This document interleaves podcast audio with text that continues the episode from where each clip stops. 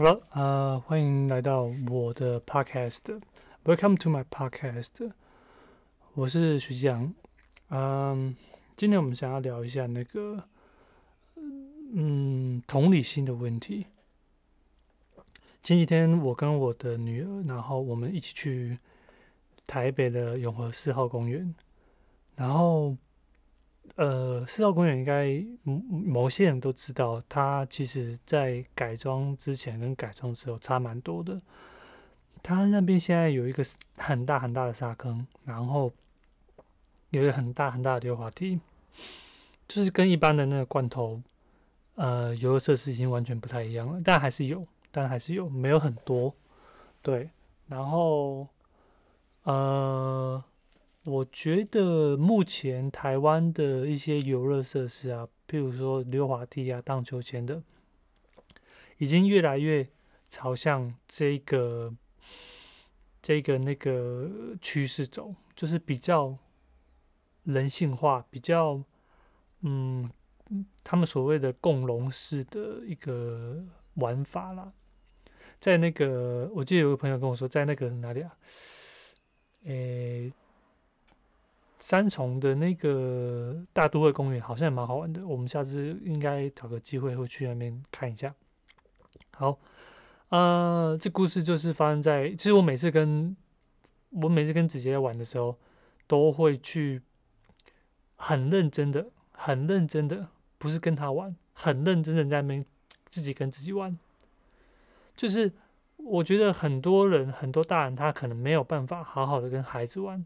我觉得我有时候也是这样子，就是你跟孩子玩，你有时候觉得，有有时候觉得他很笨，有时候觉得他跟不上，啊，有时候你又搞不懂他的逻辑到底是什么，所以你就这个这个到最后就变成说，哦，你去玩你的，啊，我划我的手机，就这样。所以我觉得，呃，好像有点爆，就是跟小孩子玩，其实有时候真的玩不起来啦，因为毕竟我们的那种。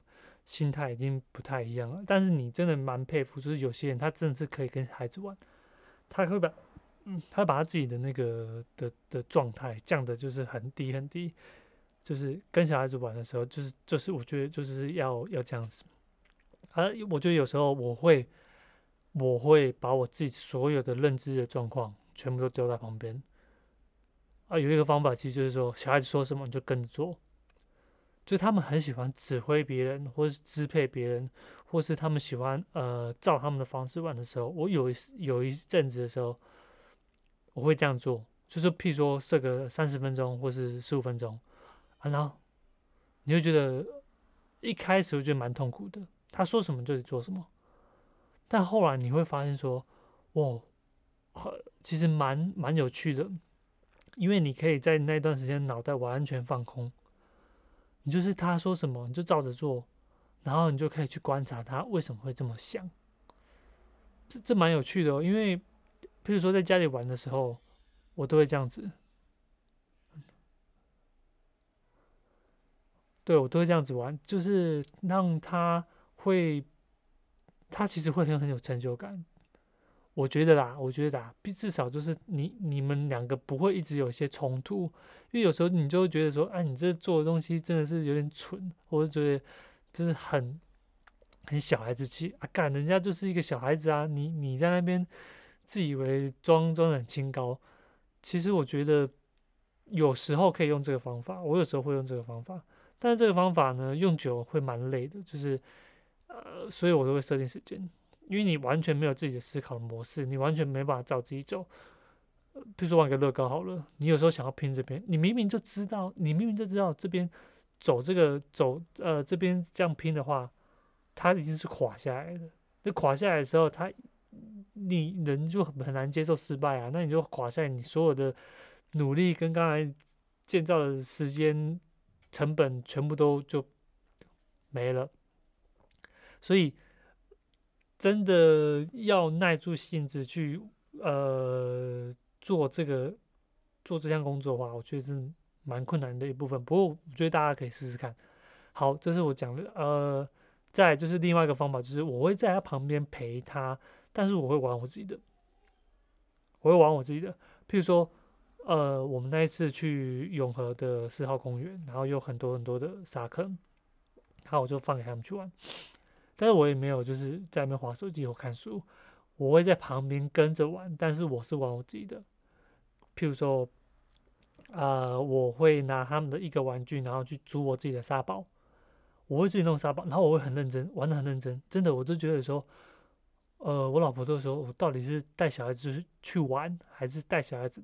自己玩，很很多时候都是这样子啊。我觉得这样子的方法也不错，因为我就觉得我可以跟他看到很认真的一个方式，去去完成自己的作品，去好好的跟自己相处，去好好的玩啊。这都不一定的。你有听到他们声音吗？他们好像起床了。好，不管。那那一天呢，我就是自己弄一个沙包。可以开门吗？可以啊。你在干嘛？你怎么起床了？你在干嘛？我在我在讲话，我在录音讲话。为什么？嗯，我把一些想法讲下来。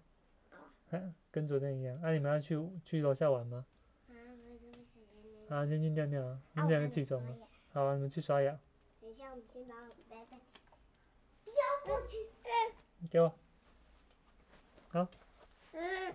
嗯，哦，嗯，爸爸该需要一直摸我的小妹妹。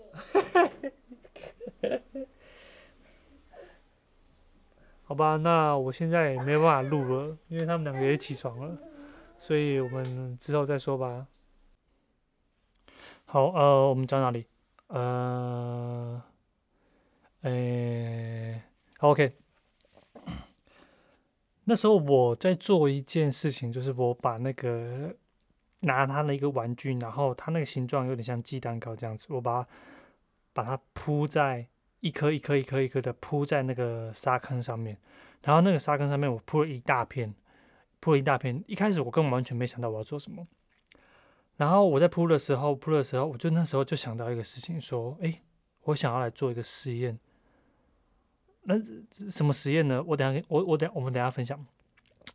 一直铺一直铺出，我把那个整片的沙坑都把它铺的像鸡蛋糕，一一块一块一块这样子。所以在铺的过程之中，你你无你一定会去挡到人家，或者说你一定会去去呃把那个通道把它盖满。那它不是完全的通道。它是呃旁边还有一个水泥地，然后但是它整片的沙坑就是有一一块被这样切掉，所以你在走路的时候，你一定要绕旁边，一定要绕旁边，绕旁边，绕旁边。所以我发现我那时候在想说，哎，我如果说呃把它盖满之后，那些小朋友他们会直接走过去，还是他们会绕到旁边去？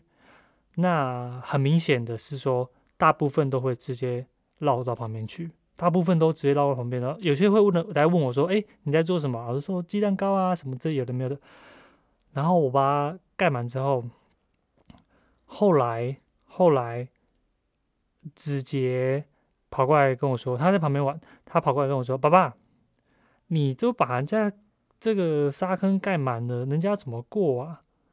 哦哦，那时候就问他一个问题说：“子杰，那你觉得？”因为我觉得盖这个鸡蛋糕啊，我觉得很好玩呢。那我在，你觉得挡到人家有关系吗？如果做自己喜欢的事情，跟你做的事情干扰到别人了，那你觉得哪一个比较重要？对，没错，直接就是说，当然是打扰到别人比较重要啊。那我跟他说，那如果没有打扰到别人，然后你又可以做自己的事情的话。那你觉得怎么样？他说：“当然 OK 啊。”那哦，就这样讲，其实这是很呃，当然是有点引导式的方式，但是会让我想到一个问题，就是说，呃，杰他现在已经开始在想一个，我觉得是同理心的问题了。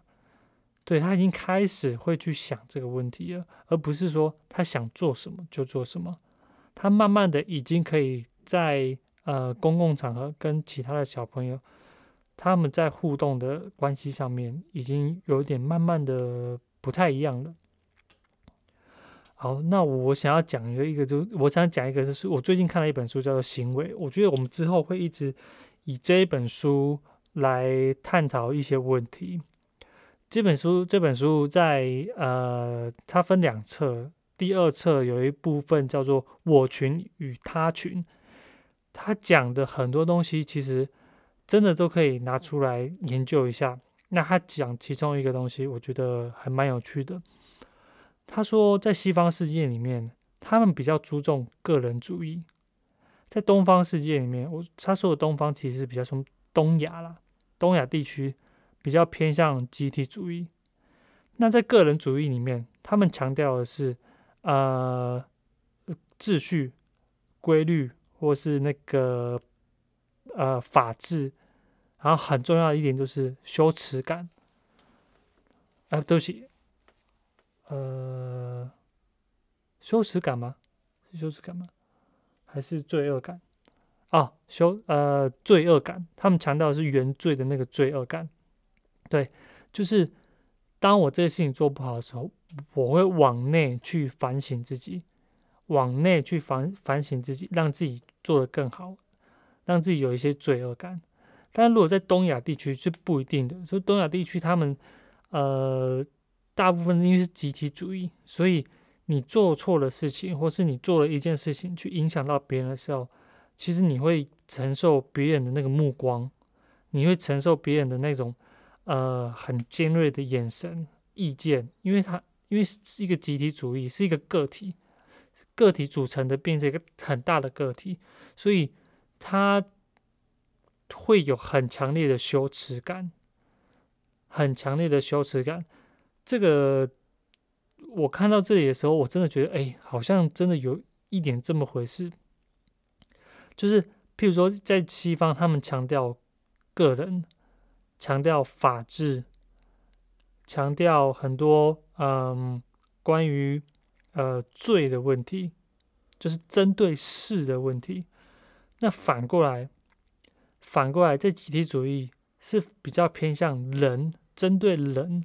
就你这个事情做的不好，是因为你怎么样？你怎么样？你怎么样？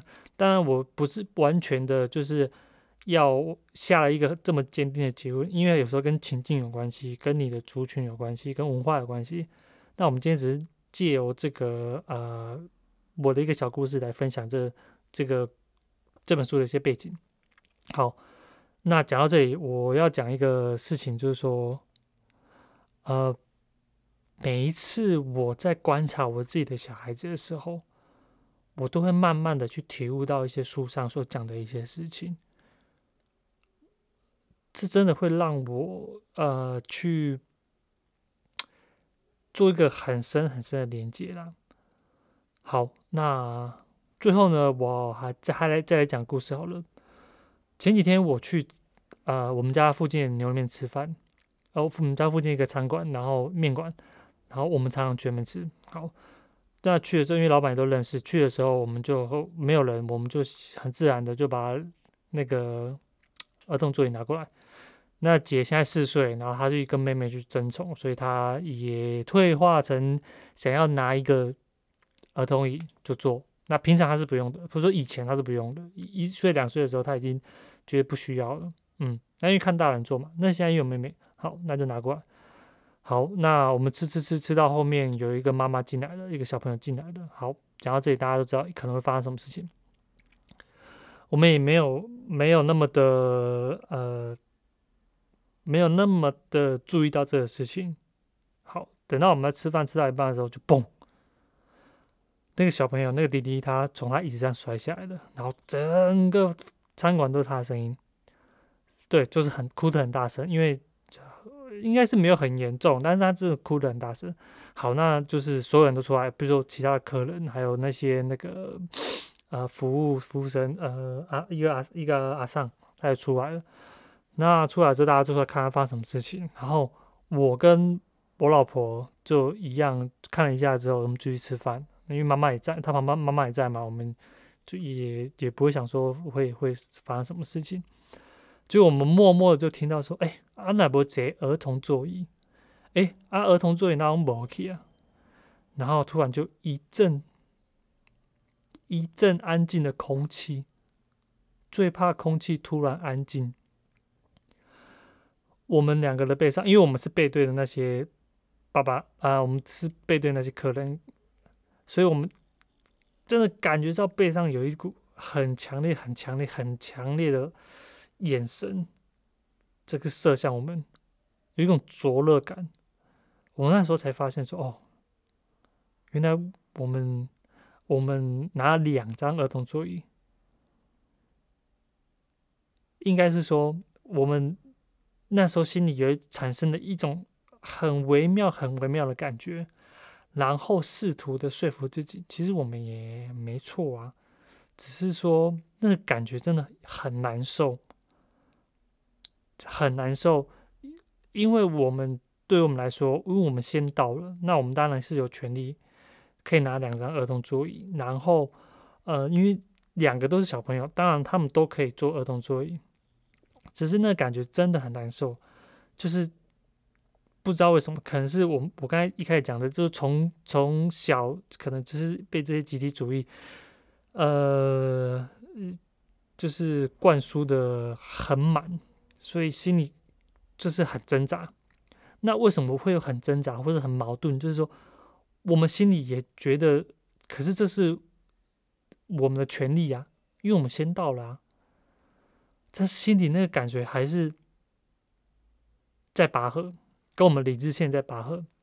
那之后真的觉得好像有点受不了的那感觉，就是我们看，我们还是要跟直接讨论一下，说 姐，还是我们把那个座椅让给那个后面的小朋友，因为那个后面那个小朋友从椅子上摔下来了。那我觉得你身高已经够了。好，我们是用一个比较讨论的方式去跟他讨论这个问题，当然完全被打枪嘛。完全被打枪，那那那你完全被打枪，我也不能把他抱起来，或是硬抱，或是怎样之类的。哦，我觉得这样子的话，都是一个伤害，对小孩子是伤害。那对后面那个妈妈，我我也觉得应该他也会觉得不好意思吧？我觉得啦，说不定他心想说，干还不赶快让给我？当然，我们自己做过家长，我们不会这样想，我们真的不会这样想。只是说，我们最后只能说，哦，那引导他可能再吃快一点，那或是怎么样之类的。最后真的就是，呃，他就起来，然后坐大人的位置，当然身高是不够的，然后把那个椅子拿去给后面的小朋友。那我现在想讲，其实是说，这个感觉，我们明明知道说，我们是有那个权利的，就像我们一开始讲的，在个人主义的社会，他们很强调个人的权利，个人有什么权利。那当时候我也是这样想说，诶，其实这也是我们的权利，这也是解他的权利，我们不能剥夺他的权利，因为他就是符合嘛，符合资格，符合这个规范，他可以做啊，他不是说十几岁的还要做那个，不可能，所以我们还是觉得说，那跟他沟通，只是说那个背后的那个感觉跟那个矛盾感。真的在那一家面店的时候，我跟我老婆是很有共鸣的，很有共鸣的。当然那一餐吃的不是那么的愉快，因为真的是太太矛盾了。就这样，好，这也是我今天想要分享的事情。OK，呃，如果呃之后我会一直分享一些我在呃。对孩子或对教育的一些方式，然后我会偏重一些从故事上面，或者是从呃几本书上面的一些呃论点，我们来切入。那我们可以进入一个，就是说把一些知识点跟一些生生活日常，然后做一些结合，这样子我觉得会蛮有趣的，会蛮有趣的。那我也在考虑说，那我还会做另外一个，就是我跟子杰在讲故事的过程中，我们如何探讨一些。呃，童话或是说故事里面的一些论呃观念，或者说这一本书想要带给我们给孩子的一些看法，其中之一的看法，然后我会跟自己做讨论。当然，当然，那整个讲故事的过程中一定会非常的吵，那没关系，我们就尽量试试看，OK。好，今天讲到这里，拜。哦，我是徐继阳，拜。